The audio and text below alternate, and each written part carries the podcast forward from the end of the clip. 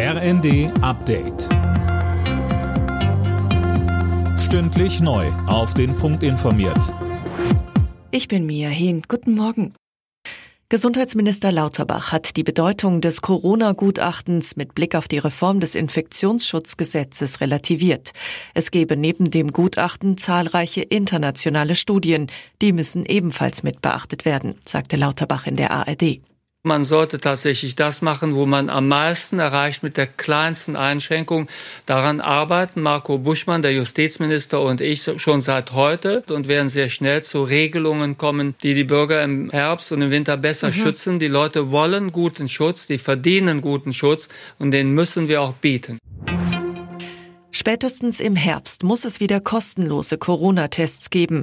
Das hat der Chef des Deutschen Städte- und Gemeindebunds Landsberg dem RND gesagt. Die Tests seien ein wichtiger Baustein der Pandemiebekämpfung.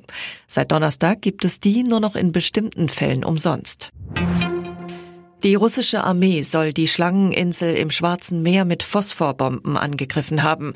Das hat der ukrainische Armeechef Salushny mitgeteilt. Mehr von André Glatzel. Saluschny sprach von gleich zwei Luftangriffen mit Phosphorbomben am Abend. Die sind völkerrechtlich zwar nicht verboten, ihr Einsatz wird aber geächtet, denn Phosphorbomben können zu schwersten Verbrennungen und Vergiftungen führen. Die Schlangeninsel gilt als strategisch wichtiger Posten, um die Seewege im nordwestlichen Teil des Schwarzen Meers zu überwachen.